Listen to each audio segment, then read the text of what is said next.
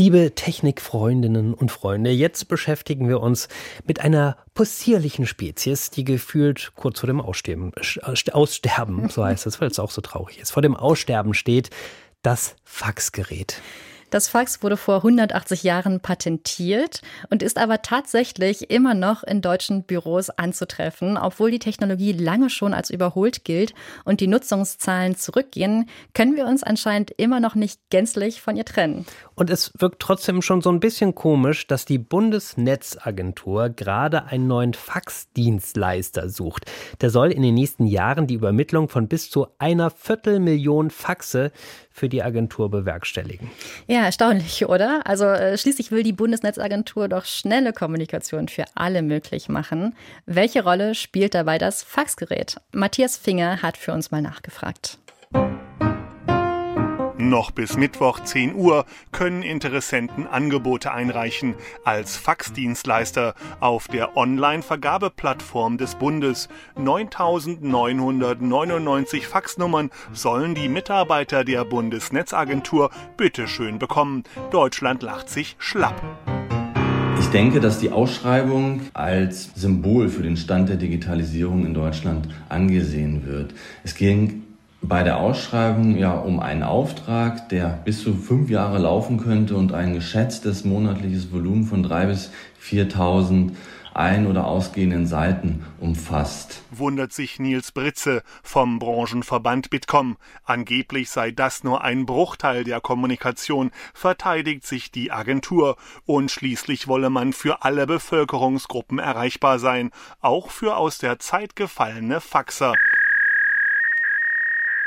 Doch Digital Natives jaulen beim Begriff Fax sofort auf. Schlagartig entlädt sich angestaute Wut. Üppige 43 Prozent aller deutschen Unternehmen faxen nach wie vor häufig. Zum einen der Gesundheitssektor, ja, zwischen Krankenhäusern, Ärzten, ähm, und Co. wird sehr viel gefaxt. In der Juristerei, ähm, zwischen Anwälten, Gerichten äh, ist das äh, Faxgerät bislang immer noch omnipräsent und natürlich auch in der öffentlichen Verwaltung. Die drei frevelhaften Tätergruppen scheren sich überhaupt nicht um den klassischen Medienbruch, dass sie eingehende Inhalte nicht automatisch weiterverarbeiten können, wie wir in der Pandemie ungläubig lernen mussten. Eine Pandemie mit der Technik aus dem 19. Jahrhundert zu bekämpfen, ist Wahnsinn. Das haben auch Japaner, Kanadier und US-Amerikaner bemerkt. Wir sind nicht allein. Puh. Und heute, meiner Zahnärztin musste ich die E-Mail-Adresse förmlich abpressen. In der Theorie kann eigentlich fast jeder mitlesen, sodass insbesondere im Gesundheitsbereich das Fax eine vergleichsweise sichere Übertragung ist. Das heißt, es sind keine Datenpakete, die irgendwo durchs Internet schwirren, da wähle ich selber den Empfänger, weiß auch, wen ich dran habe und bekomme am Ende einen Empfangsbericht. Erklärt Frank Nägel vom Museum für Kommunikation in Frankfurt. Verschlüsselte Kommunikationssysteme für Ärzte werden seit Jahren aufgebaut.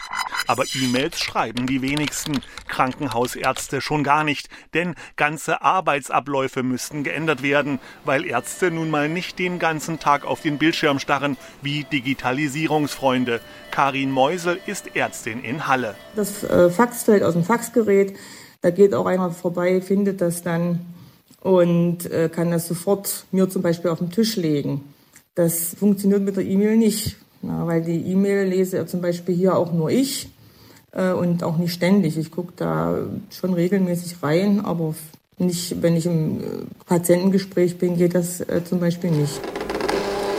Doch auch Juristen klammern sich ans Fax, beispielsweise um die gerichtsfeste Zustellung von Dokumenten nachzuweisen, erklärt Anke Domscheit-Berg, digitalpolitische Sprecherin der Linken im Bundestag. Also es steht noch in viel zu vielen Fällen eine sogenannte Schriftformerfordernis drin. Und da wird meistens Fax akzeptiert, aber ein E-Mail zum Beispiel nicht. Das ist nämlich äh, das, was das Bundesverfassungsgericht zuletzt 2018 noch gesagt hat, dass ähm, der sofortige Ausdruck dann ein körperliches Schriftstück wäre und das wiederum erfüllt dann die Schriftformerfordernisse. Mir schicken Ämter Bescheide prinzipiell per Brief.